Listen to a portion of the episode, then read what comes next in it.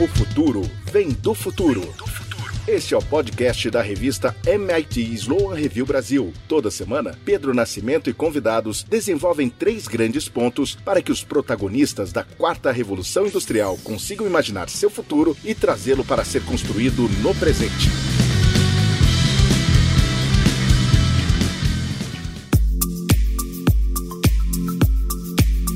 Saudações a você que já se decidiu por uma gestão e uma liderança inovadoras. A você que usa tecnologias e dados para servir pessoas. A você que se atreve a ser um pioneiro ou pioneira digital. Enfim, saudações a você que acredita que o futuro vem do futuro, porque a gente só consegue construir o que a gente imagina. Começamos aqui o décimo episódio de Futuro Vem do Futuro, podcast da revista MIT Sloan Management Review Brasil. O setor de saúde está no olho do furacão no momento em que vivemos. No olho do furacão e no centro do palco. E isso tende a se estender pelos próximos anos, e não à toa lançamos esse podcast com uma entrevista com o presidente de uma organização brasileira que é considerada modelo nesse setor, Dr. Sidney Kleiner, presidente do Hospital Israelita Albert Einstein. E não à toa, repetimos a ênfase ao trazer outra organização modelo para construir um episódio especial, número 10, mais longo e com potencial de gerar um grande número de insights para nossos ouvintes. Trazemos aqui dois executivos do Grupo Fleury, referência em medicina diagnóstica no Brasil, seu presidente, Carlos Marinelli, e seu diretor clínico, Celso Granato, que também é um especialista em doenças infecciosas e imunologia. Quer você ouça esse podcast de uma vez só ou em partes, sugiro que pegue caneta e papel para fazer anotações, porque ele materializa bem o que diz o nosso nome: o futuro vem do futuro. Os três grandes pontos que exploramos são a economia de baixo contato, os caminhos da inovação e a avaliação das nossas respostas à pandemia.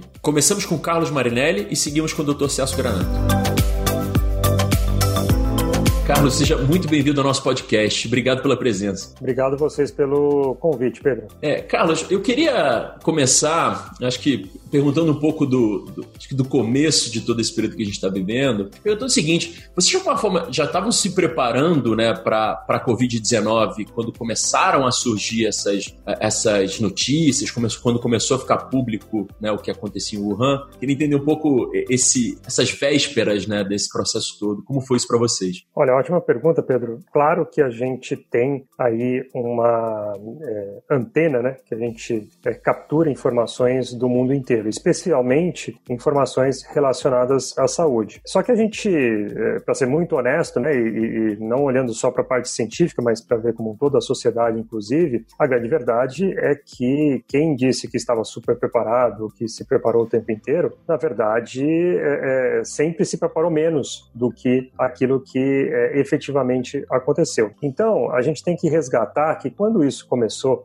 lá em Wuhan e é, começaram as primeiras notícias, é, você tinha, inclusive, por parte de alguns organismos relacionados à saúde, uma percepção de que aquilo tinha algum tipo de controle, tinha um controle mais efetivo do que, afinal, se entendeu ou, ou, realmente aconteceu. E a gente vai ver a evolução dessa doença. Ela teve ali o seu primeiro epicentro em Wuhan, na, na China. É, houve medidas sanitárias para controlar isso, mas depois você tem é, isso acontecendo na Europa e aí mais intensamente aí que começou a ter uma atenção é, muito grande. Depois Estados Unidos e a, a, gente aqui na América Latina, na América do Sul. A questão toda aí é que você você tem um, um crescimento de conhecimento sobre essa doença também que ele foi evoluindo ao longo do tempo. E mesmo hoje, depois de tanto tempo, se a gente for considerar que eh, os primeiros casos, os primeiros sinais de casos estão ali no final de 2019, em novembro de 2019, ainda a gente ainda tem que ter muitas coisas que a gente ainda não tem claro sobre a doença. Então, eu posso te dizer que, por um lado, a gente se preparou porque a gente eh, foi capturando essas informações, entendendo, e eu acredito que um dos fatos que a gente possa colocar aí é o desenvolvimento do teste PCR, né, que é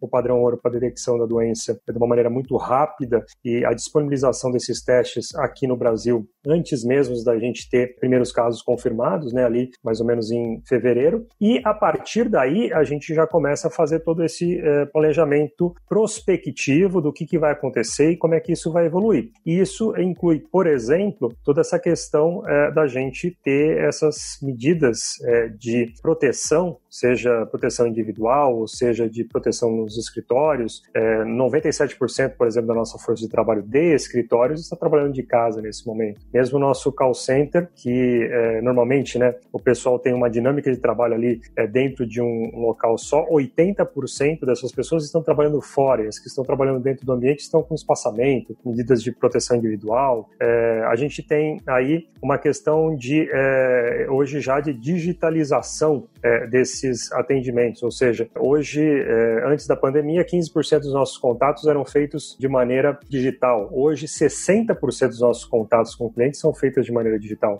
Então, é, uma coisa é a doença em si, a gente ia monitorando e foi capaz de responder rapidamente com os testes, e outra coisa é como que a companhia já vinha num processo de, por exemplo, digitalização de todos os seus processos, seja relacionados aos clientes, seja os internos, que permitiu que de maneira muito rápida a gente respondesse e com as medidas eh, solicitadas de distanciamento, isolamento social, a gente continuasse tocando a companhia, a continuasse atendendo o cliente, seja do ponto de vista de dar os testes necessários, de ter a questão dos equipamentos de proteção individual para clientes e para colaboradores para que o atendimento acontecesse, seja do ponto de vista de manter a companhia rodando, mesmo com as pessoas trabalhando de casa. É, Carlos, queria aproveitar e aprofundar nisso que você falou dos testes. Né? A gente leu recentemente que vocês lançaram seu próprio teste para coronavírus, que dispensa refrigeração, né? o que naturalmente reduz custo, facilita a logística, amplia o acesso, etc. E, e, eu queria te perguntar como isso foi feito, e obviamente né, não, não, não necessariamente do ponto de vista técnico, né? como é que foi a construção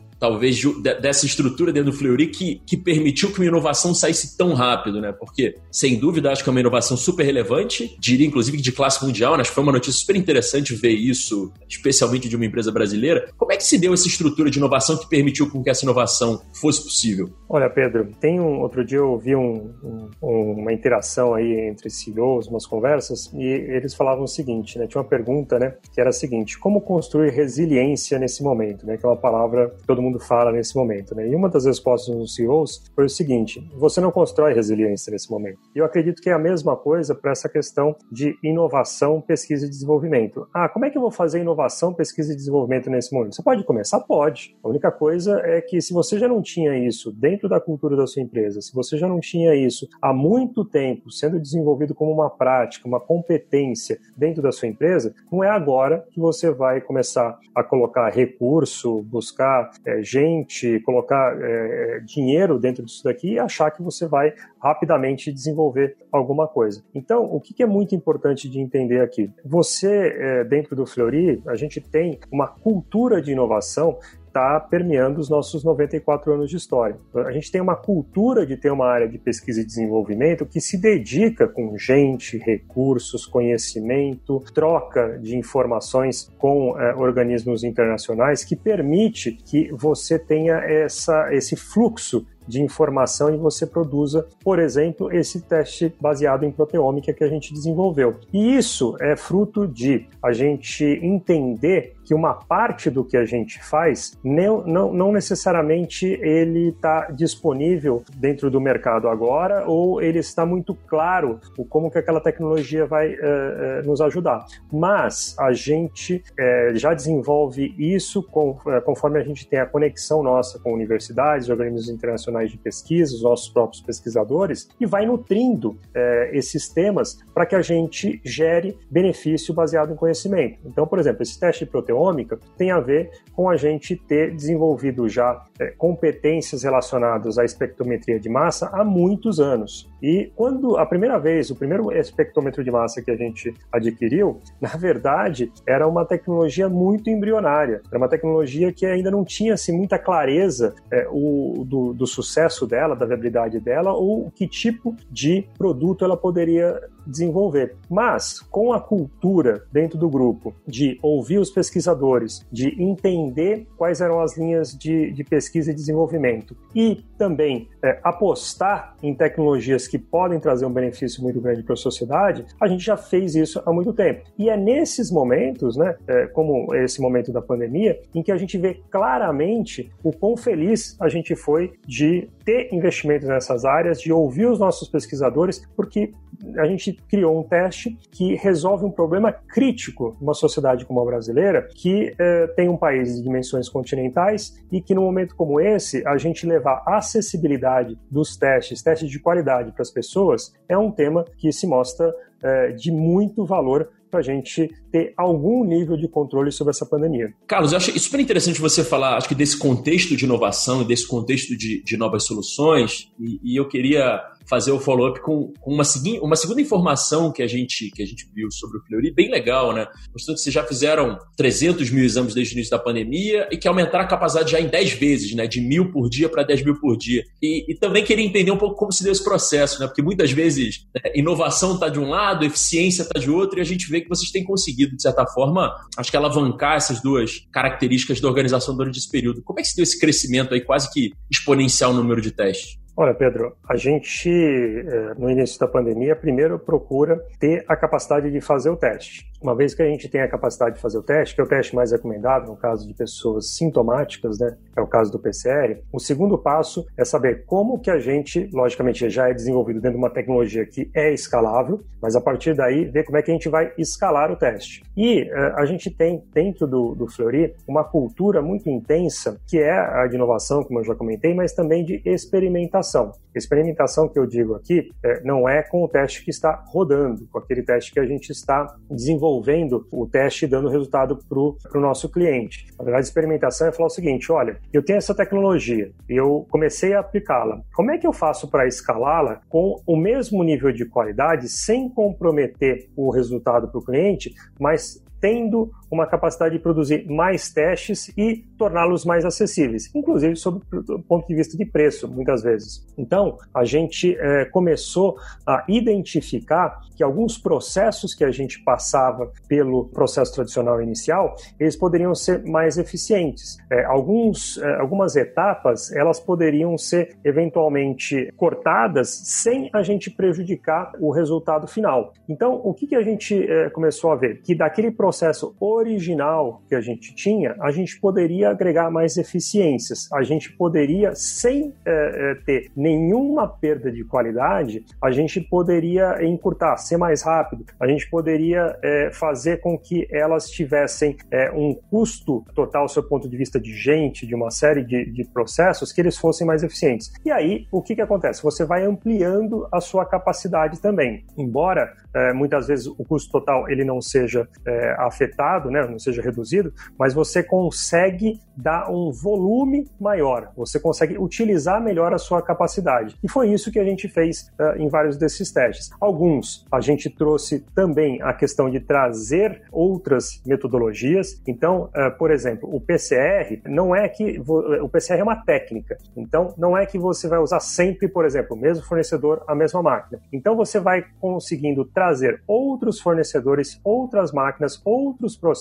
que vão interagir para gerar o mesmo resultado e você tem essa multiplicação de possibilidades. E é isso o que o nosso time faz o tempo inteiro. Até porque, se você fica dependendo só de uma possibilidade, um fornecedor, uma técnica, você tem uma limitação daquilo que você pode oferecer. Então, a gente sempre busca, primeiro, é, ter é, a, a, questão da vanguarda, logicamente que é super importante, dentro de um processo que ele seja escalável e depois a questão de gerar intensamente a questão da eficiência. Super interessante, Carlos. É, que, queria aproveitar nessa temática dos, dos testes, uma, enfim, acho que uma reflexão que a gente tem tido, que eu queria explorar contigo é, né, a gente está entrando é, o que muitas organizações chamam da touchless economy, né? Naturalmente você ter modelos de negócio que tem menos interação física entre as pessoas. E na verdade, acho que é uma curiosidade, né? Como tem sido o desafio disso para a empresa justamente que trabalha com, com diagnóstico, né? Como vocês têm se preparado é, para essa touchless economy, de certa forma? Olha, Pedro, super interessante porque não só nós somos uma empresa que, para fazer os nossos diagnósticos, nossos testes, a gente tem que ter algum tipo de contato com a pessoa, né? Então, por exemplo, os testes, é, seja o de PCR, por exemplo, para Covid, a sorologia para Covid, você tem que tocar a pessoa de alguma maneira, né? Diretamente ou indiretamente, com material esse tipo de coisa. E outros testes também que a gente faz, é, por exemplo, teste de imagem, né, que é, você não consegue ir até a casa da pessoa, levar um suave ou levar é, um coletador que vai tirar sangue da pessoa. Uma ressonância magnética, você tem que ir até uma unidade de atendimento, porque ela não anda demanda. É, uma tomografia, você tem que ir até a unidade de atendimento, porque ela também é um equipamento super complexo que ele não é portátil para levar para casa dos pacientes. Mas interessante como a gente começa a se desafiar e como é que a gente consegue criar soluções. Então, por exemplo, nós já, já tínhamos é, lá atrás e eu lembro disso em 2012, a gente tinha um serviço que era de uh, ultrassom uh, na casa do paciente, que era destinado a pessoas acamadas, pessoas que não podiam, uh, tinham dificuldade de locomoção, e a gente tinha esse serviço, só que ele não funcionava muito bem porque os equipamentos ainda eram muito grandes, a qualidade da imagem muitas vezes deixava a desejar, e a gente acabou descontinuando esse serviço. Só que nesse momento da pandemia, passados aí praticamente sete anos, oito anos, a gente começou a se deparar com equipamentos que eram muito superiores em termos de imagem. E a gente desenvolveu muito rapidamente essa capacidade de trazer esses equipamentos de ultrassom, validar esses equipamentos de ultrassom com os nossos é, médicos, né, que fazem o processo de ultrassom e passar a oferecer esses equipamentos de é, esses exames de ultrassom fora das unidades, na casa das pessoas. E isso é um benefício enorme, porque a gente está falando, por exemplo, de é, uma grávida, né, uma mulher grávida que eventualmente não só, eventualmente ela não quer, ela não se sente confortável de ir até uma unidade de atendimento, né, por conta da sua é, condição de gravidez, mas também, eventualmente, até de uma pessoa que, uma mulher que está grávida e tem é, limitações de locomoção, às vezes está em repouso, uma gravidez de risco, está em repouso, não pode até lá. E agora a gente tem o serviço na casa das pessoas. A mesma coisa para pessoas de idade, que é, é, um público aí que tem é, um risco maior caso tenha é, para fora de casa e se exponha com essa questão do, do Covid-19. Mas não só isso, a gente é, tem uma capacidade de olhar e entender que mesmo aquilo que são forças nossas e competências nossas, que são a questão do, por exemplo, acolhimento do paciente, porque ninguém entra nas nossas unidades, a não ser as grávidas, lógico, muito feliz com o exame que vai fazer. Porque no final das contas é um momento de descoberta de alguma coisa, descoberta é, se eu estou bem, se os meus resultados de exames estão ok, se eu vou descobrir, por exemplo, alguma condição que eu não sabia. É, e a gente tenta fazer ao máximo esse, esse acolhimento para deixar as pessoas confortáveis. E vamos colocar um parênteses aí. Antes eu conseguia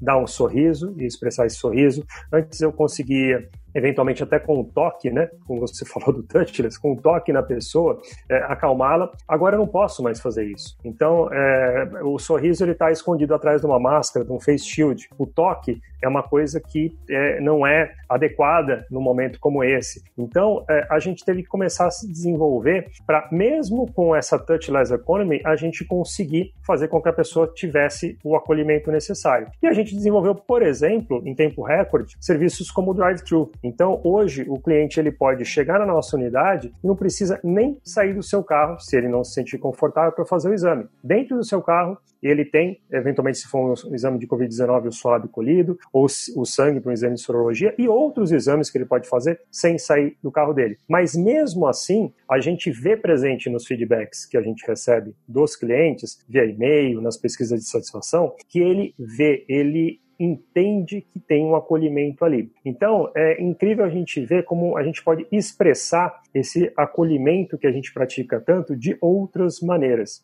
às vezes no jeito de falar, às vezes na posição dos olhos e como os olhos e, e a expressão facial naquilo que dá para ver, é, ela se manifesta e também é, com processos que é, eles são desenhados para essa touchless economy ou low touch economy dentro de digitalização, porque esse é um aspecto muito importante, Pedro. A gente é, não está digitalizando processos existentes, a gente está criando novos processos que já nascem digitais. Então, quando a gente pensa numa solução para que a gente não tenha aglomeração dentro da unidade de atendimento, como por exemplo o check-in digital, você fazer todo o seu check-in na unidade, praticamente abrir a sua ficha da unidade antes mesmo de chegar na unidade, eu estou desenhando um processo que eu não posso simplesmente digitalizar um processo que acontecia na unidade. Na verdade, eu crio um fluxo novo onde o meu cliente ele pode fazer de maneira independente todo aquele processo e chegar na unidade e ter uma experiência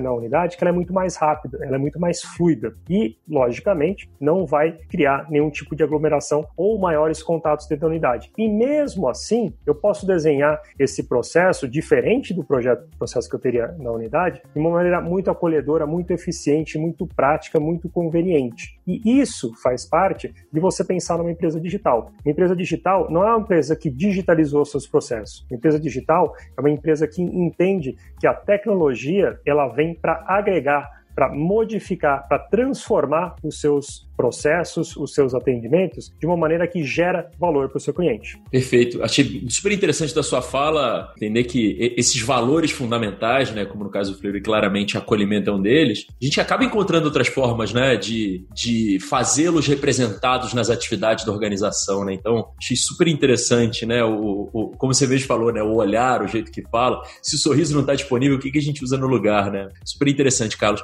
E, e aproveitando né, da, que a gente está falando, acho que da, do, do, do, desafio organizacional dessa crise, a pergunta que eu queria te fazer é o seguinte: você acha que o setor de saúde como um todo ganha uma nova dimensão? E, e pergunto isso porque talvez a gente nunca tenha falado tanto de saúde como fala agora, né? E eu não digo nem só de tratamento, de saúde, né? De setor de saúde, de sistema de saúde. Você sente que o setor de saúde ganha uma dimensão diferente a partir dessa crise que a gente está vivendo? Sem dúvida nenhuma, Pedro. Saúde está no centro das nossas atenções. Então, se a gente pensar que a gente já está aí, né? Por exemplo, aqui em São Paulo, é, em alguma coisa como 90 dias praticamente, é, em algum nível, algum tipo de quarentena, e a gente pensar o que, que a gente consumiu em termos de mídia, né? Em termos de conhecimento, e, e seja nas mídias sociais, seja nas mídias tradicionais, você vai ver que a palavra saúde, ela nunca esteve tão no centro das atenções como ela está agora. Talvez as pessoas, né, eu faço uma brincadeira, a gente eh, tinha no Brasil, né, mais de 200 milhões de técnicos de futebol e automaticamente a gente passou a ter eh, 200 milhões de especialistas em saúde, porque todo mundo tem uma opinião eh, para dar eh, a respeito de algum tema, porque a gente está é consumindo muito essa questão de saúde intensamente, né?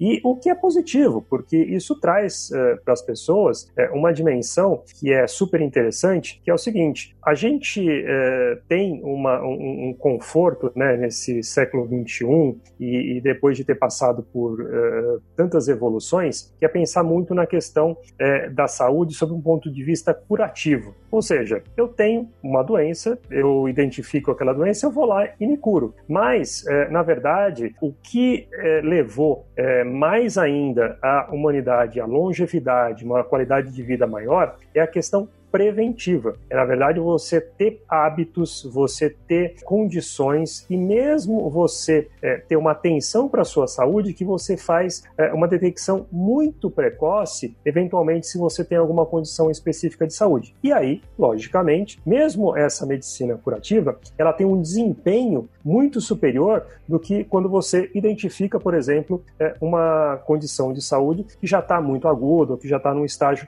muito avançado. E aí, é, nessa questão da Covid-19, mais ainda, a gente sabe que uma série de comorbidades elas são muito uh, críticas, né? Como uma pessoa que eventualmente é, tenha contato com Covid-19 e é, esteja exposto ao vírus e, e, teste positivo. Então, vamos falar, por exemplo, de diabetes. Então, a gente sabe que é uma comorbidade que ela tem é, é um, um, risco muito grande para esse grupo de pessoas, uma vez que elas estejam expostas ao vírus. Mas é, se ela está, se essa pessoa está com a sua diabetes controlada, ela tem, logicamente, uma perspectiva muito melhor do que uma pessoa que está com a sua diabetes é, descontrolada. Então, é, a gente olha para essa situação toda e uma coisa que emerge de tudo isso é uma valorização dessa saúde preventiva, essa saúde em que o indivíduo ele se preocupa mais, inclusive, com a questão de estar saudável do que é, somente de procurar é, uma cura. Mesmo porque, nesse momento, para a Covid-19, a gente gente sabe que é, os tratamentos estão sendo pesquisados, mas não existe ainda um tratamento definitivo ou um tratamento de altíssimo sucesso e de, de acessibilidade muito grande. Então, todo mundo está se prevenindo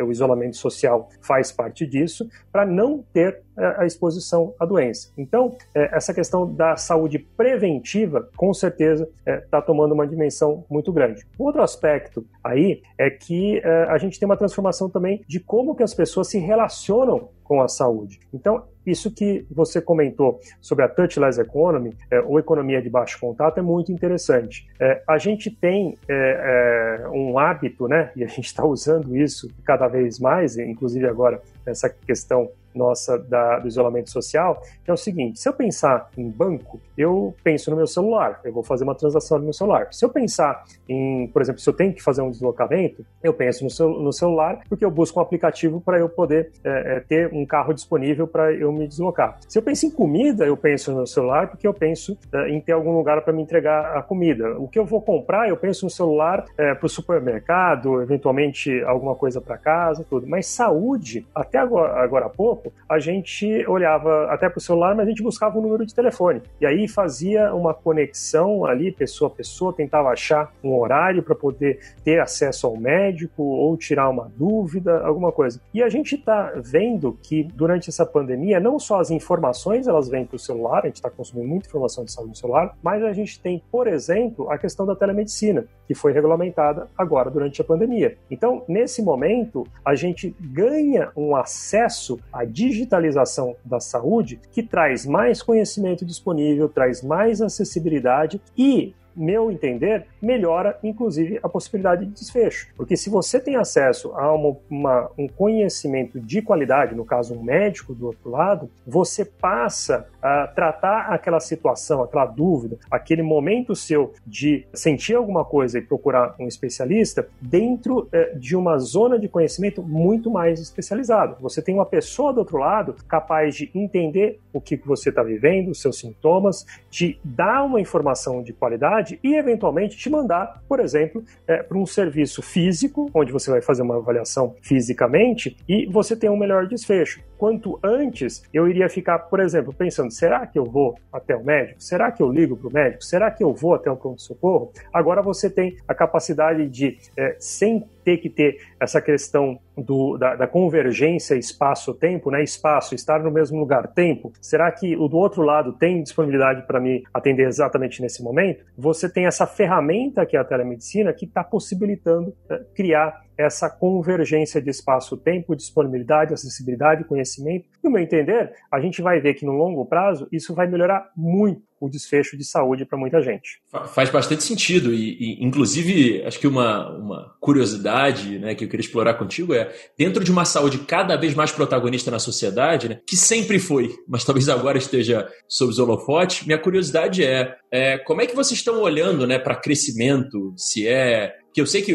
né, o Fleury tem, tem várias iniciativas, inclusive já interagi com, com pessoas da área de novos negócios, tem, vejo várias iniciativas muito legais. É um caminho B2C, é um caminho B2B, é premium, é mais popular, é tudo isso. Olha, Pedro, a gente tem é, uma estratégia que, primeiro, ela está conectada com o nosso propósito, né? E o nosso propósito é estar no dia a dia das pessoas, provendo saúde e bem-estar para a sua plena realização. Então, tudo que cabe dentro desse propósito, a gente está pesquisando a gente está conhecendo melhor e a gente vai colocar dentro das possibilidades que a gente tem de desenvolvimento. Então, você falou, por exemplo, da questão de internacionalização. Hoje, a gente já se considera uma empresa, digamos assim, internacional, porque internacional não quer dizer simplesmente a gente oferecer os nossos produtos em outros países. Internacional significa dizer a gente está conectado com o mundo. E, por exemplo, a gente tem antenas de inovação espalhadas pelo mundo. A gente investe é, muito tempo dos nossos especialistas de conversar com vários vários desses centros uh, de referência mundial em saúde e saber o que está acontecendo. Dois mil médicos nossos têm algum tipo de vínculo acadêmico que eles exercem no dia a dia e trazem muito desse conhecimento para a gente desenvolver mais conhecimento ainda. É, por exemplo, a gente tem um investimento num fundo israelense chamado Cure, que é um fundo dedicado a startups na área de saúde. Então, essa internacionalização, ela tem, lógico, um lado da gente pensar de poder prover um serviço para fora do país, mas ela também tem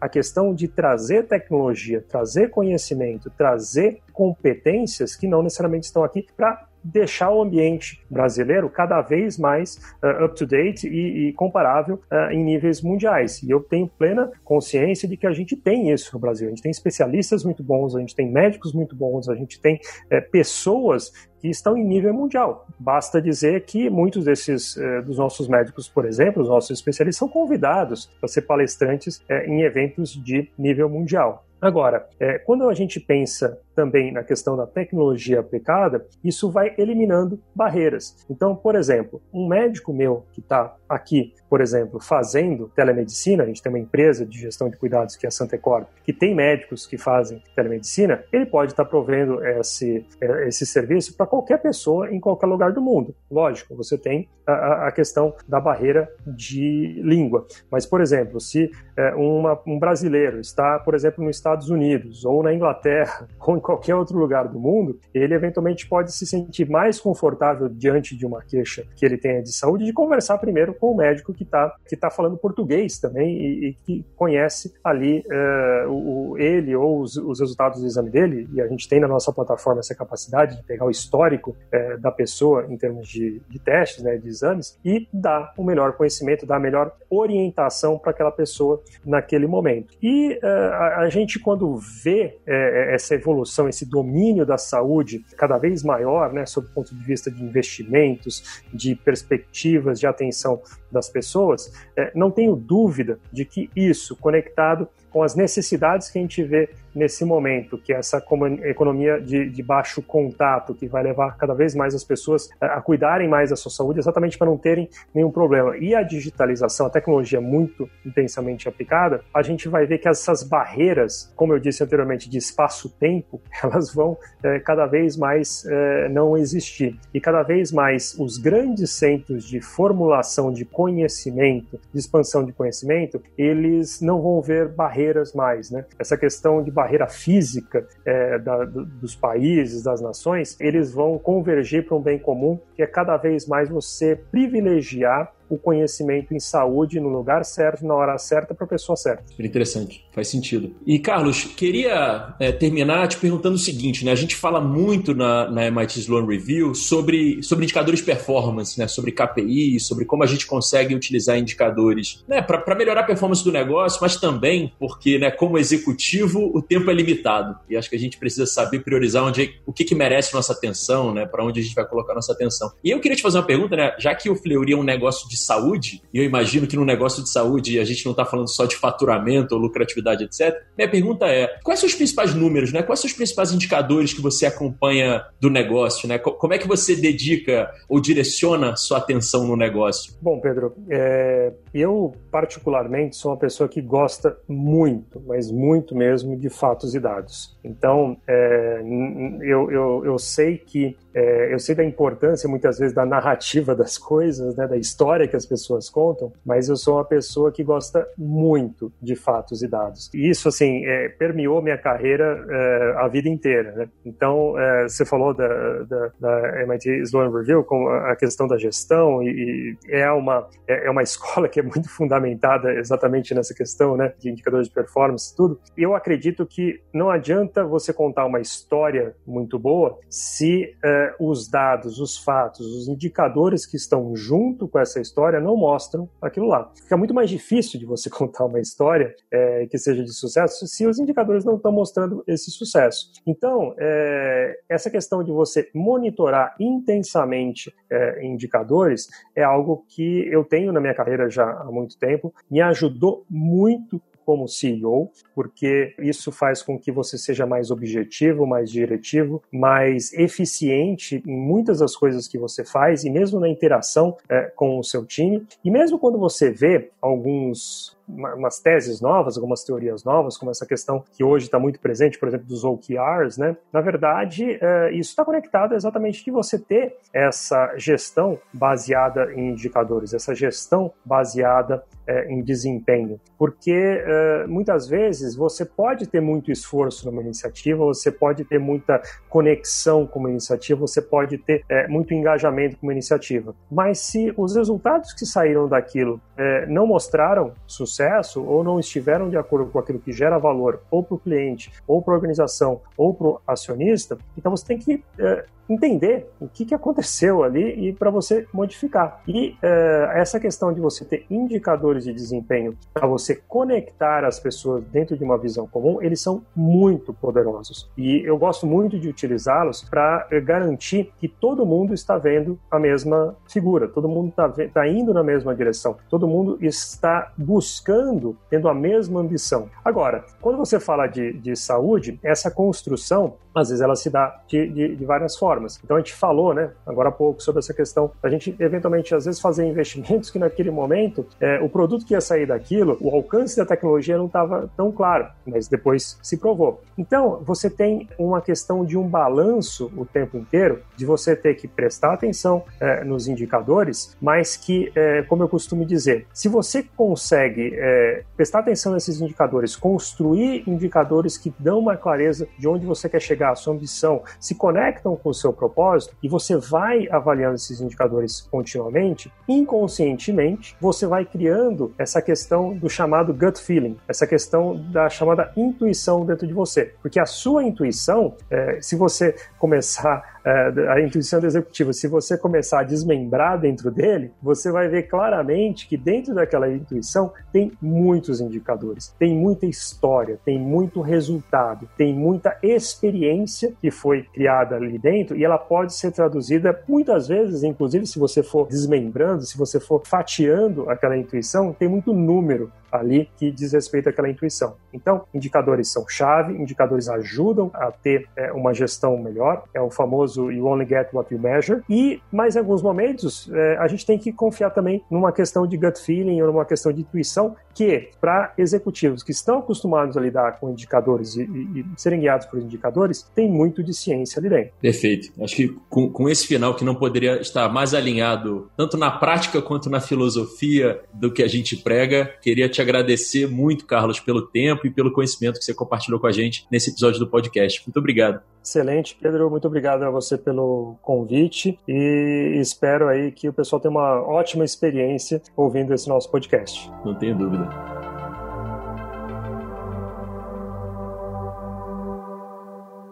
Agora seguimos para a entrevista com o Dr. Celso Granato.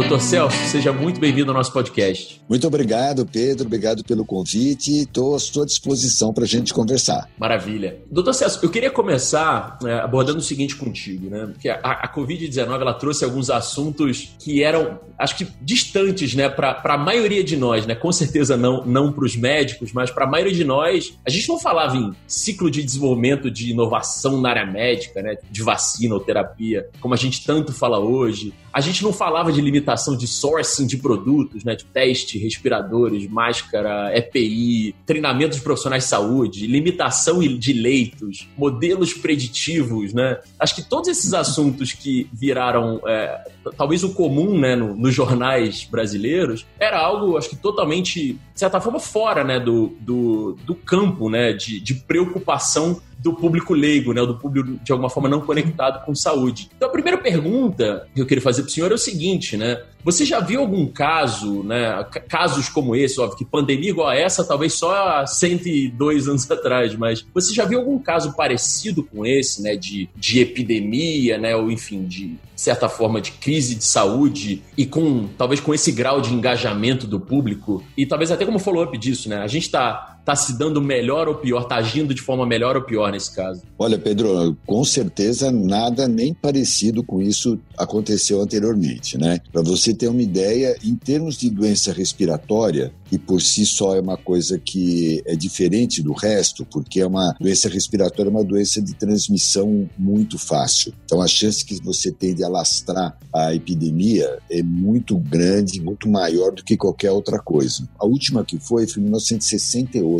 Você faz o quê? 32, 52 anos. É muita coisa, né? Nenhum de nós aqui estava ativo profissionalmente nesse tempo, né? Então, tudo isso que você falou em termos de desenvolvimento de produtos, de estratégias, de vacina, de medicamentos, claro que isso sempre existiu, mas numa velocidade infinitamente menor do que a gente tem agora. Você tem uma ideia, a vacina da gripe, a gente usa mais ou menos a mesma desde os anos 40 e nunca se preocupou tanto em, em a gente desenvolver uma coisa tão melhor como a gente precisaria. Outro detalhe que me chamou muito a atenção nessa pandemia, Pedro, é o fato de que a gente, e isso não é só área médica, né? Isso todas as áreas, da indústria, é, acabou transferindo muitas dessas produções de insumos, de uma forma geral, para a China. E o que aconteceu é que a gente criou uma dependência enorme. China. Então, quando você precisou de EPI, quando você precisou de insumos para técnica de biologia molecular, quando você precisou de respiradores, em primeiro lugar foi uma emergência mundial, né? Começou por aí. Então, nunca se precisou ao mesmo tempo de tanta coisa, tanta luva, tanta máscara, tanto respirador, tanto teste, porque é mundial. O problema é mundial. É, e estava tudo na China. Não tem problema nenhum. China está ótimo. O problema é que ficou tudo num lugar só. E aí eles não tinham condição de atender o mundo inteiro. Começou uma briga muito feia. Quantas vezes a gente soube de aviões que tinham que decolar da China para países da Europa e que desviavam o caminho, iam para outros países para alguém que tinha pagado mais. Então, realmente ficou uma coisa muito ruim. Então, acho que isso mostrou fragilidades do nosso sistema. Né? Em primeiro lugar, pela lentidão com que essas coisas se desenvolviam, e em segundo lugar, pelo fato da gente ter uma produção muito centralizada. Agora, a gente no mundo, e especialmente no Brasil, nós vivemos uma, uma epidemia atrás da outra. É, você pode ver assim, desde a época que eu me formei, nos anos 80, nós já já tivemos HIV, nós já tivemos dengue, nós já tivemos o H1N1, sarampo, febre amarela, chikungunya, zika, é, SARS, MERS, quer dizer, em, em 40 anos, digamos assim, a gente teve muita epidemia. Então a gente aprendeu um pouco a lidar com isso, acho que a gente ganhou um pouco de velocidade nesse processo, mas nada como a gente está vendo agora. Eu acho que nós melhoramos enquanto sociedade, vamos ter, espero que isso permaneça depois que passar toda essa crise e a gente consiga incorporar de uma forma definitiva muitas dessas conquistas que a gente fez agora. Acho que tem uma, uma sensação né, de que pela primeira vez a gente está percebendo quão importante é né, ter um sistema de saúde sólido, quão importante é né, ter uma cadeia de suprimentos é, menos arriscada. Né?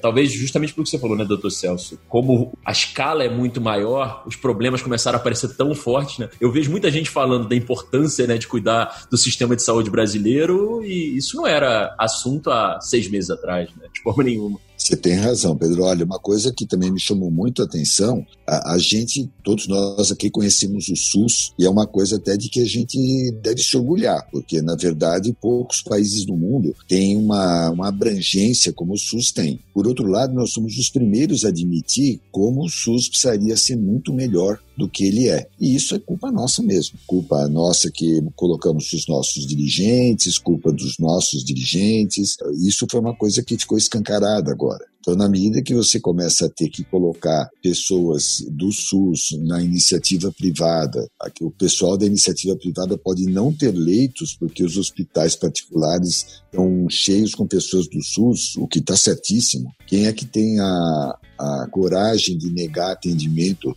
para uma pessoa num hospital particular só porque ele não tem direito a um determinado convênio? Mas isso criou dilemas éticos enormes. Então, uma das coisas que eu gostaria muito que a gente investisse mais daqui para frente é que nós precisamos ter um SUS muito melhor do que ele é. No Brasil, nós temos 210 milhões de pessoas e dessas, 160 milhões usam o SUS. É, quer dizer, a imensa maioria da população depende do SUS. Então, nós não podemos esperar ter uma crise para poder ter um sistema de saúde pública bom. Ele tem que funcionar assim, muito melhor do que ele está. Então, vamos nos esforçar para daqui para frente a gente continuar a ter um sistema privado, não tem dúvida, isso acho também que é imprescindível, mas o nosso SUS também tem que ser muito melhorado. Faz sentido, doutor. E Falando um pouco da nossa, de fato, reação à crise, pergunta que eu queria te fazer é: será que faltou planejamento? De certa forma, a gente, a gente haviam vários alertas sobre, sobre epidemias e, como o senhor mesmo falou, a gente já passou por várias delas, né? A gente já passou, é, como você mesmo falou, Zika, chikungunya. Acho que o, o Brasil,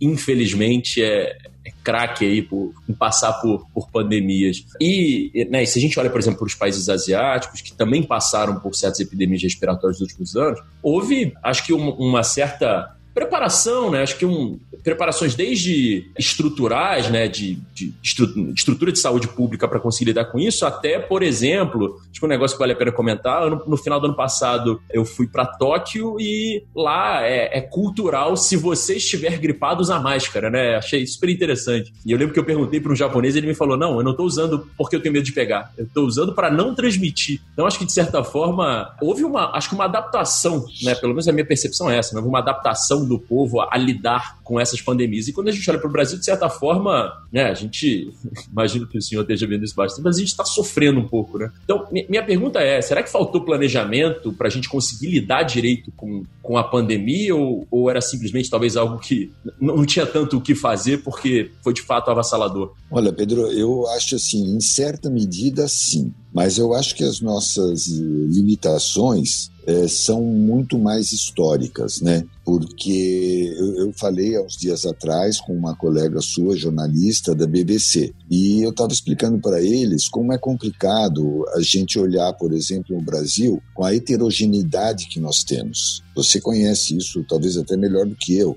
mas você pega a Amazônia, você pega o centro-oeste do Brasil, compara com o sudeste, com o sul do Brasil, é uma diferença abissal, né, em termos de infraestrutura. E agora, quando você precisa de um sistema de saúde bom, independente de público ou privado, você precisa de laboratórios, você precisa de uma série de é, estruturas de logística, fica muito complicado, né? A gente descuidou disso e não é nos últimos 50 anos, nos últimos 200 anos, talvez. Então, eu acho, acho que isso são coisas que a gente precisa resolver daqui para frente. O que, que a gente quer? Porque numa hora dessas, as pessoas de outros lugares são ou morrem em casa porque não tem condição de chegar num hospital, ou vêm para o sul e para o sudeste para poder ter um atendimento mais decente. E não pode ser desse jeito. Então, nesse sentido, eu acho que sim, houve um, um descuido, um descaso histórico aqui no Brasil. Agora, com relação especificamente a essa situação, Pedro, eu tenho a impressão que a gente até que teve um desempenho minimamente razoável, no sentido assim, a gente sabe que está muito ruim, mas ele poderia ter sido muito pior. E isso aconteceu especialmente pelo fato de que eh, nós não fomos a primeira região do mundo a ser atingida. Então, essa, como você sabe, essa pandemia começou na China, depois ela foi para a Europa, depois para os Estados Unidos e na América Latina. Então a gente teve um certo tempo para preparar a nossa infraestrutura e se ela não ficou maravilhosa, porque não é, ela melhorou muito em relação ao que ela era. Então, algumas regiões do Brasil, por exemplo, quase que duplicaram o número de leitos de UTI. A nossa capacidade de fazer testes, ela aumentou no mínimo para 8 mil testes por dia só aqui no estado de São Paulo, que é o dado que eu tenho. Mas outros, outros estados do Brasil também fizeram a mesma coisa. Nós criamos tecnologias, vários laboratórios, é, para poder aumentar muito a produção, o rendimento dos testes moleculares. Então, eu acho que se a gente está vendo uma situação que não é ótima de forma nenhuma, né, que é ruim, ela poderia ser muito pior. Então, nós fizemos progressos, né? Como nós estávamos conversando, nós somos um povo povo extremamente criativo e pena que isso tenha que ter sido apressado, né, catalisado pela, por uma necessidade desse tamanho que está levando a um número muito grande de mortes, que a gente gostaria que isso não acontecesse. Mas foram feitos muitos processos, né? Hoje, no dia que a gente está conversando hoje, né, a, a gente tem dados da, da, de universidades inglesas mostrando que a nossa curva de aumento já está achatando, nós já não estamos tendo a mesma velocidade de crescimento, coisas que aconteceram mais ou menos da mesma forma com a Itália, com a Espanha, e então eu acho que nós conseguimos muitas vitórias, não o suficiente para ter um desempenho fantástico, mas muito melhor do que poderia ter sido. Eu acho que o nosso desafio nesse momento, Pedro, é a gente não deixar ter repique, é a gente poder fazer esse relaxamento, essa flexibilização que a gente precisa fazer, eu acho que isso também é inevitável, de uma forma muito organizada. Usar os dados que a gente tem, que não são os melhores, mas usar os melhores dados que a gente tiver para poder fazer essa flexibilização de uma forma segura, talvez ter que dar um passo para frente daqui a pouquinho dois para trás, mas flexibilizar não significa ir no Maracanã e assistir um jogo com 100 mil pessoas. Não significa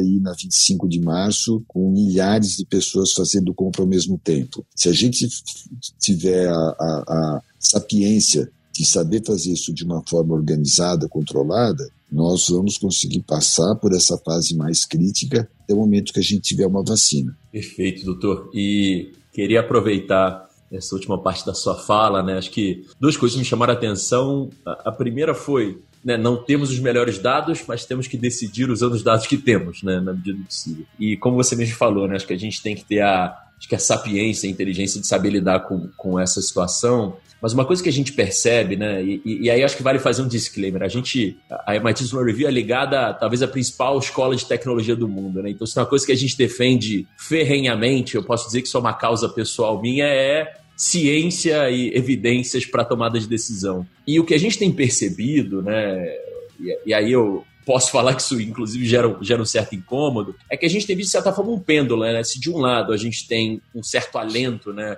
ao ver a comunidade científica mundial colaborar em acho que um nível incrível, talvez nunca antes visto, a gente ter novos paradigmas de inovação científica incríveis, né? Acho que quase toda semana eu vejo alguma notícia de alguma instituição brasileira criando tecnologias, criando testes de vacina, enfim. Acho que agora é um momento muito bom de, de ter orgulho né, da, da comunidade científica brasileira. É, por outro lado, existem aí os movimentos anti-vacina, existem os movimentos quase dos ludistas aí, né, contra a tecnologia, contra a inovação, contra tudo isso. E aí o que eu queria te perguntar é, isso também ocorreu, né, acho que em outras dessas epidemias ou em outros desses momentos de mobilização né, da saúde? E quais são os aprendizados que a gente teve e, e talvez né, o que, que a ética médica pode nos ensinar sobre isso, se é que é possível? Olha, Pedro, é um, é um momento também muito difícil, né? É, é curiosa né, nossa sociedade, né? Ao lado de desenvolvimentos fantásticos, como você citou, né? É, na área médica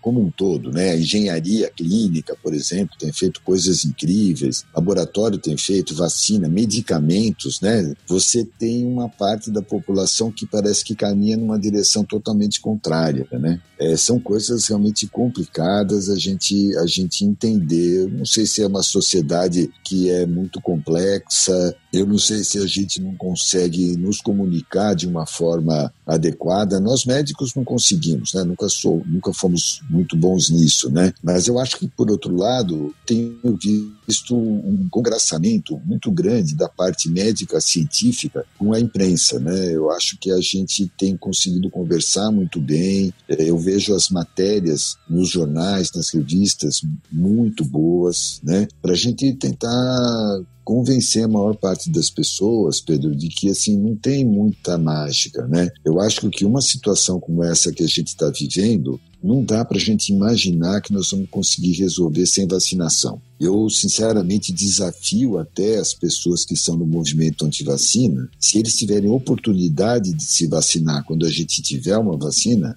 eles vão ter coragem de não se vacinar. Outro aprendizado que eu acho que a gente está tendo, e tem um pouco aquilo que você falou com relação à sua viagem para Tóquio, eu tenho a impressão que a gente está ficando um pouco mais solidário, não só no ponto de vista da ciência, como você falou, realmente a gente está trocando figurinha muito mais eu, eu aprendi que a gente pode ser concorrente, mas não precisa ser inimigo. E, então, a gente ensinando técnicas para outros laboratórios, recebendo informações importantes, técnicas de outros laboratórios. A gente publica a coisa agora em sites que sem a revisão pelos pares, porque essa informação vai chegar muito mais rápido. É verdade que muitas vezes não são as melhores informações, até isso a gente já viu, mas Uh, o fato é que a, a informação está chegando muito mais rápida, a troca de informação é muito rápida, mas uma solidariedade também diferente, né, das pessoas quererem ajudar, quanta gente está se dispondo, não só o pessoal da área da saúde, né, que está dando um exemplo maravilhoso, o pessoal que está na linha de frente, correndo risco, mas as pessoas do mundo geral, todo mundo está se desdobrando muito para ajudar o próximo, né? E eu acho que isso é uma coisa muito importante para quem tem uma sociedade como nós temos. Se a gente for só pensar em competição, competição, e a nossa sociedade ficou muito egoísta, muito competitiva, exageradamente, isso importante, né? Que a gente tenha esse movimento no sentido da gente perceber que se você não vacina o seu filho, por exemplo, para ele talvez isso não seja a pior coisa, porque é uma criança saudável, uma criança que se alimenta bem, vive num meio bastante limpinho, né? Mas não são todas as crianças que, podem, que são assim. Então, na hora que você não vacina o seu filho, você está expondo uma criança que não pode ser vacinada a uma doença. Aconteceu já isso, por exemplo, crianças que não foram vacinadas contra sarampo acabaram encontrando uma criança que não podia ser vacinada, que era uma criança imunodeprimida, e essa criança morreu por causa do sarampo. Então não se trata só de você não querer vacinar, você ser contra, você achar que é só o interesse de lucro da indústria farmacêutica, um monte de argumentos que são facilmente rebatíveis mas é, e os outros? E aquelas pessoas que não podem se beneficiar de uma vacina? Será que é justo você não vacinar o seu filho se você lembrar que ele pode levar a doença para uma criança que não pôde se beneficiar da vacina? Então, acho que são movimentos, né, Pedro, que a gente tem que refletir é, melhor, sabe? Tem tantos argumentos contra essa questão da vacinação, os argumentos dos contrários à vacinação estão tão frágeis, são tão frágeis que a gente fica assim preocupado, quer dizer, qual, qual, é o interesse real dessas pessoas? Mas esse é o mundo em que vivemos, né, Pedro? A gente precisa aprender a lidar com isso e ir em frente. Não tem muito jeito. é verdade, doutor. É verdade.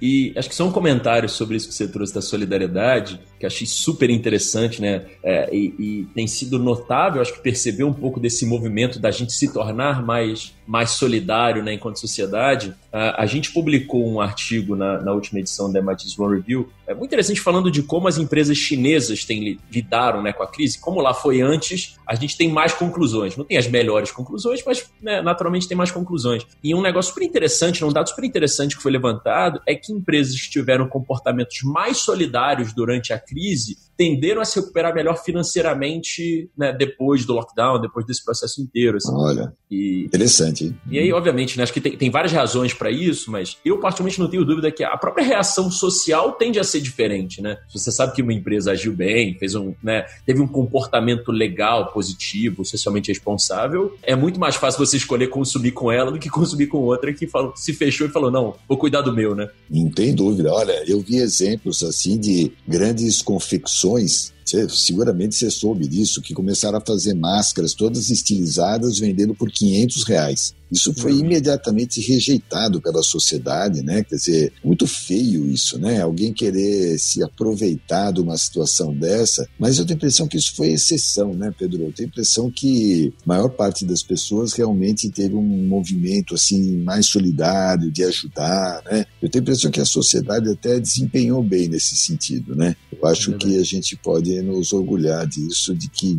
por mais que a pessoa tenha feito isso já com segundas intenções, fato é que a gente se ajudou mais uns aos outros, né? Sim, sem dúvida. E, e doutor, queria Acho que eu vou dar contigo uma pergunta, talvez um pouco mais filosófica, né? É, na área ambiental, fala-se muito de, do princípio da precaução, né? Agir antecipadamente para evitar o dano. E em saúde pública, né, isso também faz sentido e por quê? E eu, eu faço pergunta até complementando, né? Até que ponto é precaução utilizar tratamentos não comprovados, né? E eu não vou entrar no mérito de nenhuma droga especificamente, né? Mas, é, ou testar uma vacina, o que quer que seja. Como é possível e faz sentido a gente conseguir trabalhar com precaução em saúde pública, né? A gente está discutindo tanto o tratamento ali, né? Enfim, a vacina, etc., que, que, talvez essa discussão tenha saído de cena por não ser tão imediata, né? Olha, Pedro, isso é importantíssimo, né? Para a gente ter uma dimensão da, da relevância disso que você falou, os Estados Unidos detectou a epidemia de AIDS quando eles tinham cinco pacientes.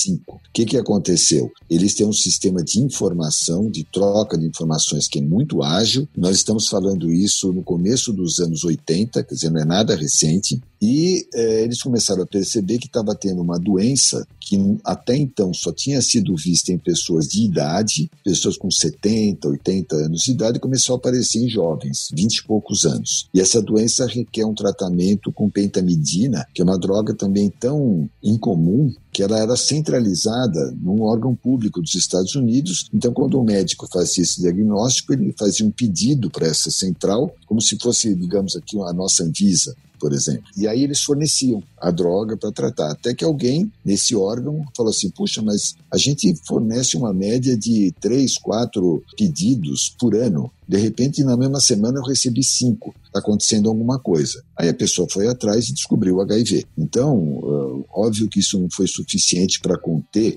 a epidemia, mas seguramente desencadeou um processo muito forte. Tanto é que hoje em dia a gente já tem tratamento, a gente só não tem uma vacina, porque por uma infelicidade é um vírus extremamente diferente de tudo que a gente conhece. Mas é para dizer que esse sistema de informação permite a gente prever que algumas coisas vão acontecer. Então, por exemplo, só para citar alguns exemplos bem brasileiros, né? A gente monitoriza hoje em dia não só a concentração de mosquito, é, é, o Aedes aegypti, né, que transmite febre amarela, dengue, chikungunya, zika, de uma forma muito melhor agora. Né? Existe um sistema de saúde pública que monitoriza a quantidade de mosquitos de forma que você pode agir numa determinada região. Existem uh, monitorização, nós somos obrigados, todos os laboratórios, a fornecer dados sobre a ocorrência de doença. Então, por exemplo, no Fleury, nós tivemos em 2017 é, um aumento súbito do número de casos de hepatite A e a gente constatou que esse aumento súbito era principalmente, quase que exclusivamente, em uh,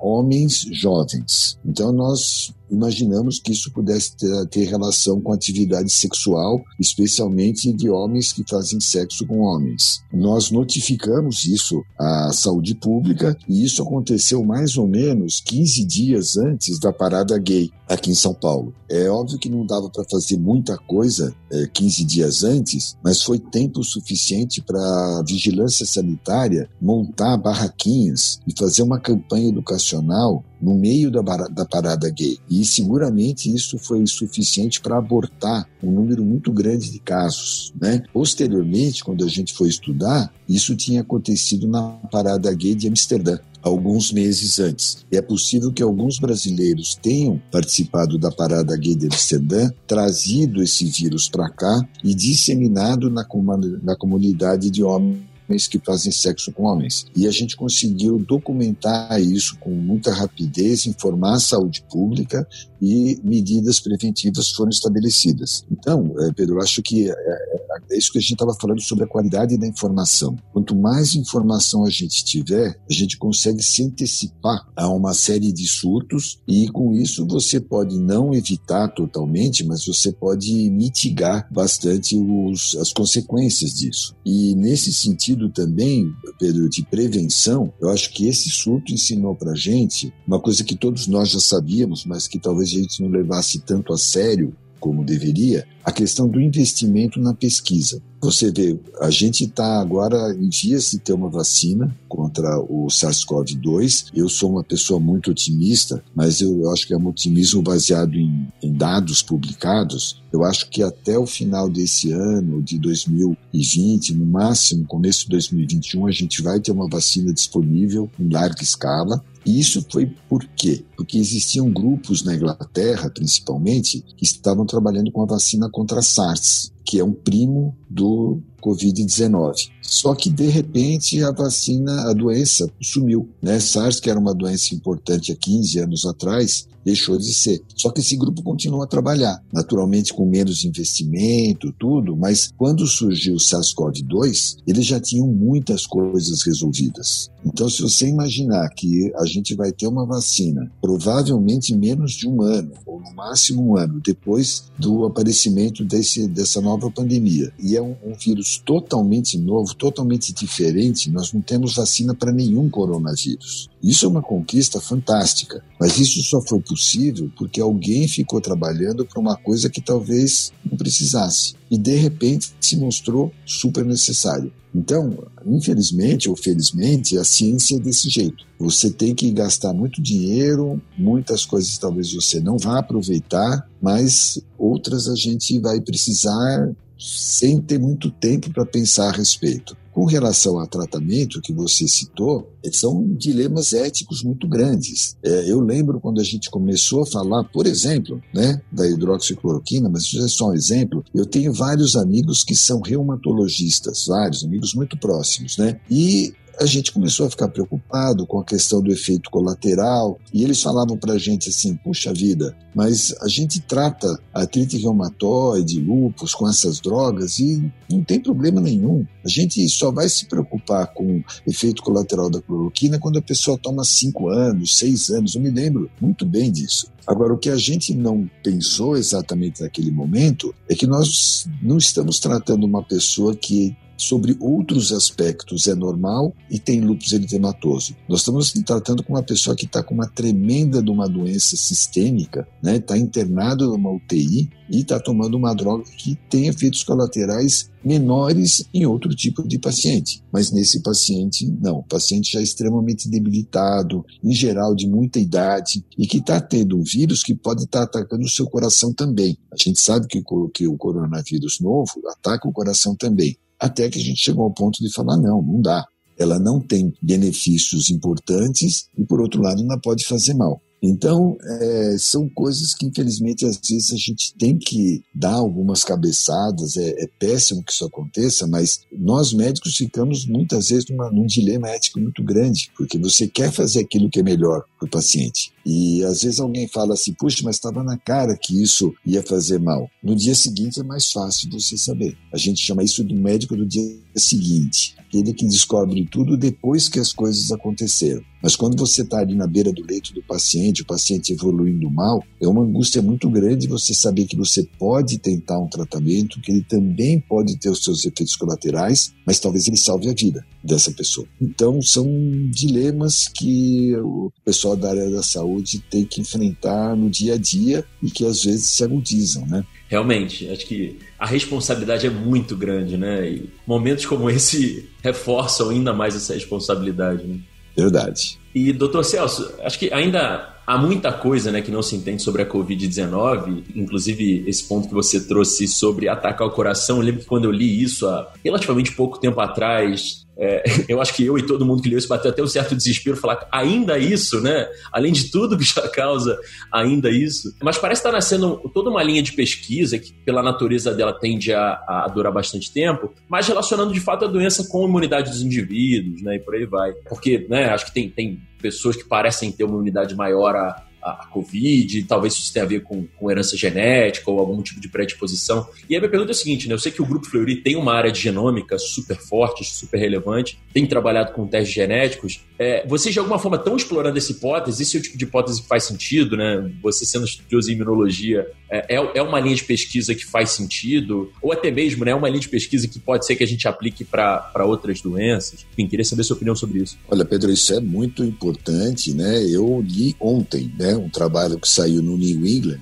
mostrando exatamente isso, né? Que existe uma predisposição genética, né? Uma, nós estamos aprendendo muito, né? À medida que essas coisas estão acontecendo e algumas coisas para nós são muito novas. Então, uma coisa que chamou atenção para a gente desde o começo foi o fato de você ter um espectro tão grande dessa doença. Né? Você tem gente, aliás, a maioria, né? eu diria que mais ou menos 40% é totalmente assintomática. Totalmente. Aí você tem talvez mais uns outros 35, 40% que tem uma doença que é muito pouco sintomática. Essa realmente é como se fosse um resfriadinho, uma gripezinha. Mas você tem 15 a 20% que tem uma forma muito grave da doença. Por que que é isso? Né? O que, que define isso? Então, isso é o que a gente chama de uma doença espectral. Outros exemplos que são muito próximos para nós, infelizmente, aqui no Brasil, é a tuberculose. Né? A maior parte de nós, quando faz aquele teste na pele, aquela injeçãozinha na pele, o teste de PPD, é positivo. Né? Você tem uma reação, forma uma pápulazinha no seu braço e mostra que você tem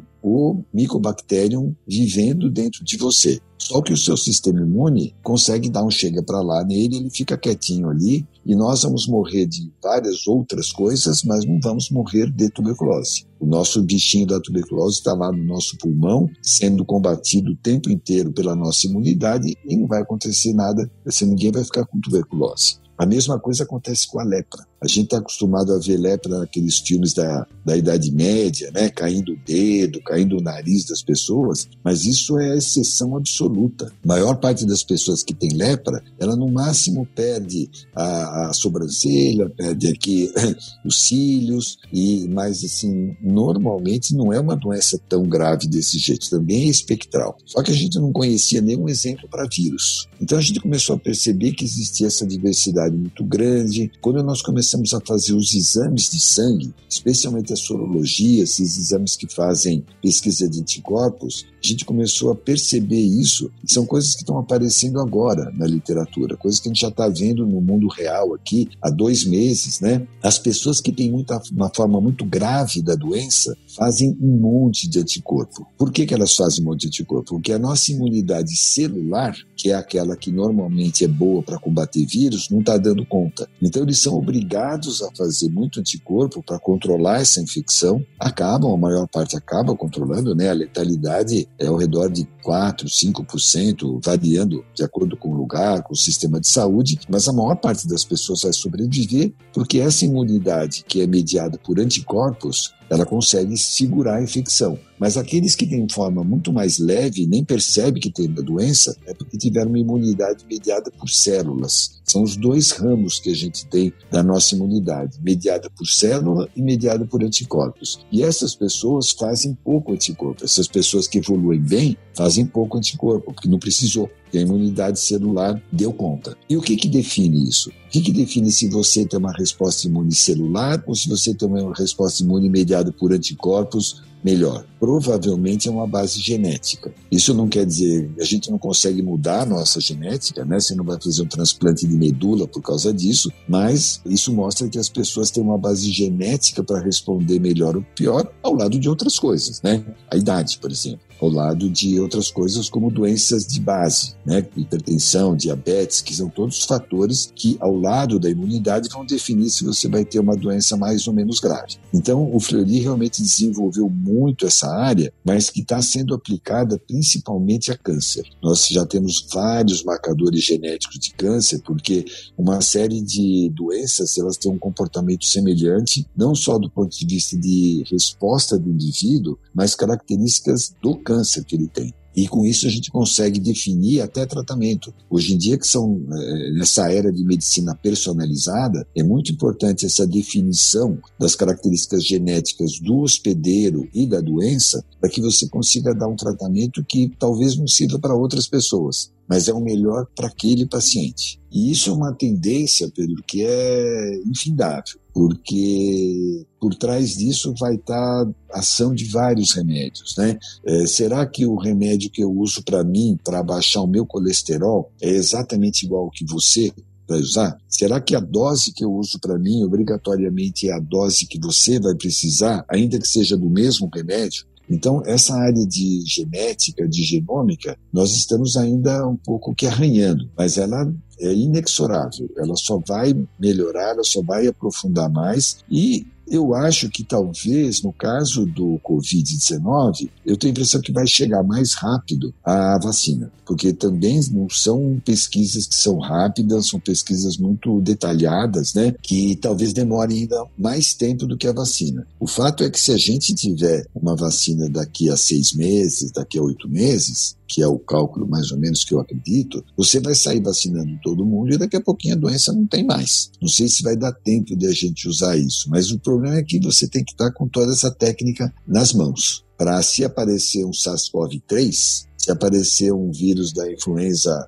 H6N2, a gente consiga fazer isso de uma forma mais rápida e talvez saber como tratar melhor desses pacientes. Então, novamente, aquilo que a gente estava falando da ciência. A ciência não pode parar. Eu acho que é, esse episódio mostrou para a gente como a gente tem que estar tá com tudo isso muito bem equacionado para poder atuar rápido, né? O mundo hoje em dia exige que você tenha essas respostas de uma forma muito rápida, porque nós somos 7 bilhões de pessoas. Então, se você não agir rapidamente, você vai ter uma, uma mortalidade absurdamente grande que a gente não aceita mais. Você vê na, na gripe de, de 1918, estima-se que morreram mais do que 50 milhões de pessoas. Isso é uma coisa totalmente inaceitável na sociedade hoje em dia. Mas para isso a gente tem que estar trabalhando muito antes de que as coisas cheguem perto disso. É, eu achei muito interessante que você trouxe, doutor Celso, né? De que bom que hoje isso é inaceitável, né? Porque talvez seja justamente o que dê pra gente o senso de urgência de que é preciso investir em coisas cujo resultado eu não vou ver agora. Exatamente para no futuro não morrerem 50 milhões de pessoas. Então, pelo menos essas crises a gente acaba aprendendo alguma coisa de relevante, né? Pelo menos isso. É verdade.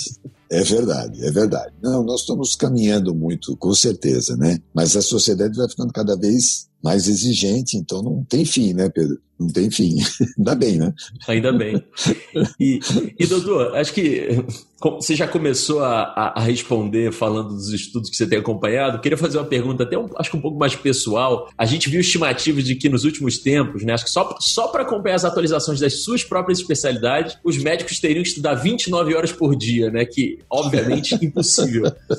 Então, eu queria te perguntar, né, qual, qual o segredo para se manter a par de tudo? É, é, eu acho que é uma pergunta pessoal, até porque eu quero copiar esse segredo, né? Como tem sido esse, esse dia a dia pandêmico, né? Como médico está tá atuando com, com Covid-19? Olha, Pedro, é, não é 29, que como você falou, é impossível, mas são 24, viu? Porque realmente o volume de informação que surge é muito grande e como a gente sabe bem, você viu isso também, nem toda informação é fidedigna. A gente troca muita figurinha, eu faço parte de vários grupos de infectologistas, da Sociedade Brasileira de Infecto, Sociedade Brasileira de Patologia Clínica, os hospitais onde a gente atua, Sírio, Oswaldo Cruz, Santa Catarina, Redidor, e com isso a gente filtra muito, sabe? Então, uma coisa que eu acho, achei muito bacana que não é que não acontecesse, mas que aconteceu também com uma velocidade muito maior é, eu pego um trabalho legal que eu achei importante, eu coloco no nosso grupo. Vários colegas,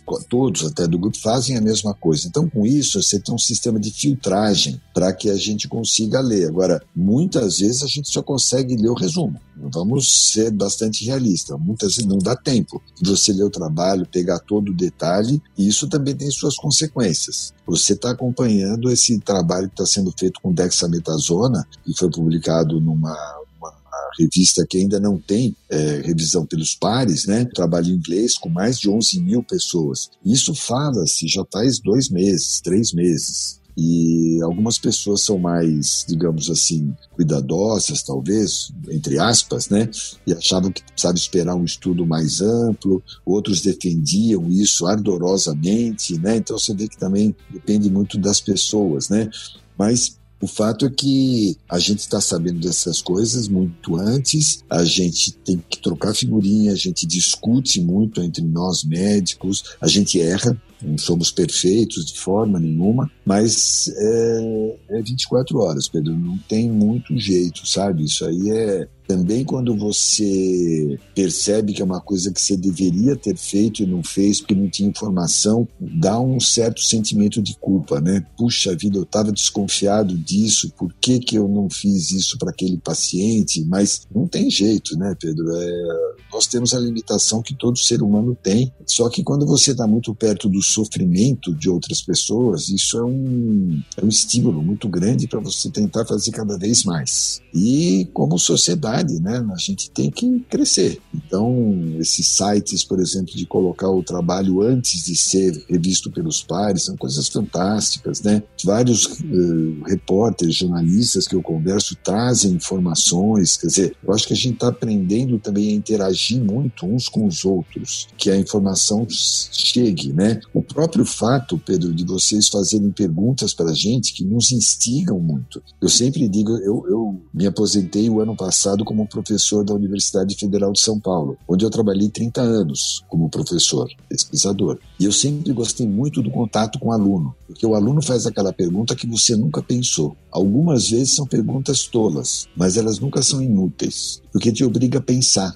te obriga a falar, puxa, mas será que é isso mesmo? Será que eu tomei esse cuidado? Será que eu devia ter feito isso? Vamos pesquisar aquilo. O fato de você estar perto de pessoas que são quase que leigas, isso é ótimo, porque são perguntas que vêm para a gente fantásticas. Várias dessas perguntas que você fez eu me obrigo a pensar muito, puxa, olha, eu não tinha pensado nisso nunca, né? E são coisas importantíssimas. Então, sim, você precisa estar com a mente aberta para entender a pergunta, para digerir aquilo, ter o menos preconceito que for possível e tentar ir em frente. Muito legal, doutor. Obrigado, obrigado pela resposta.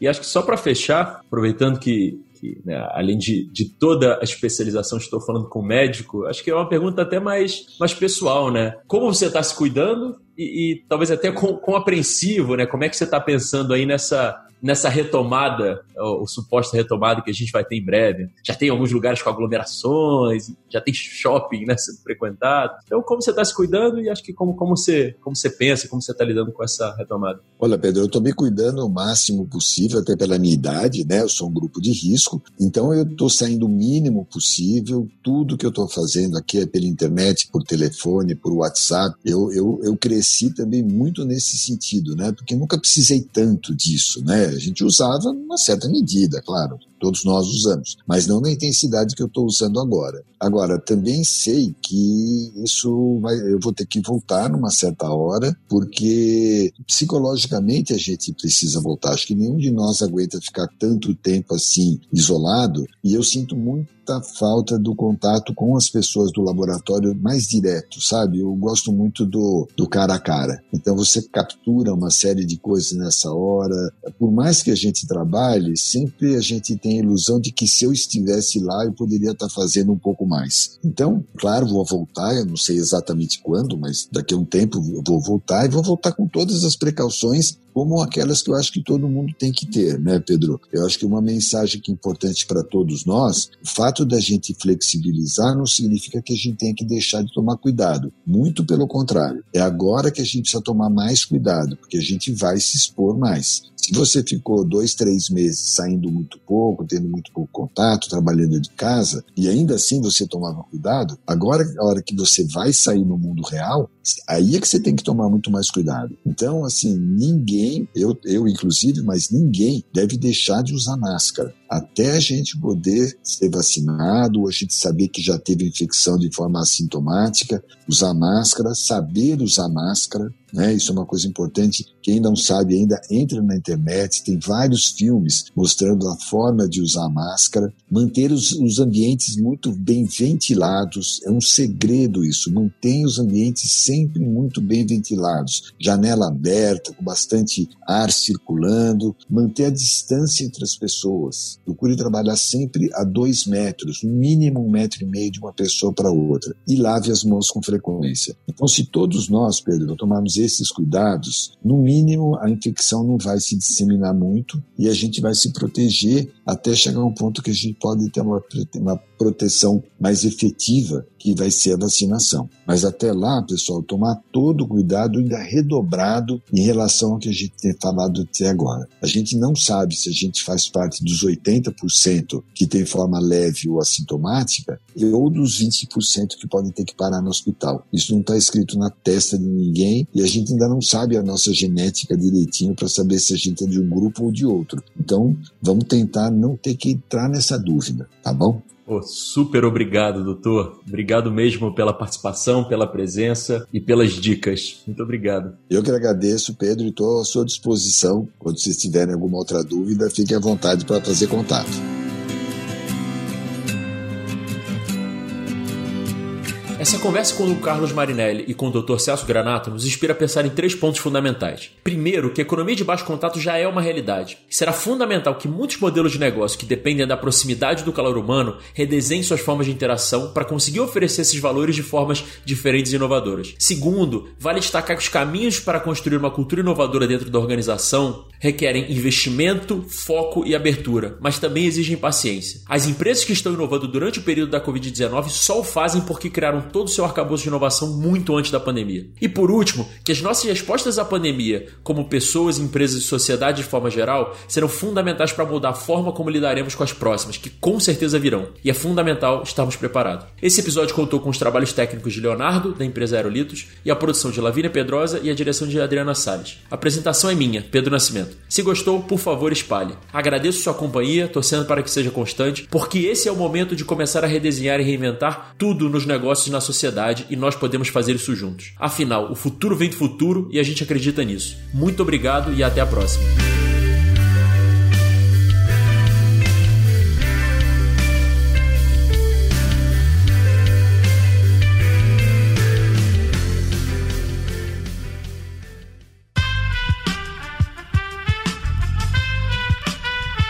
Esse podcast foi editado por Aerolitos Edição Inteligente.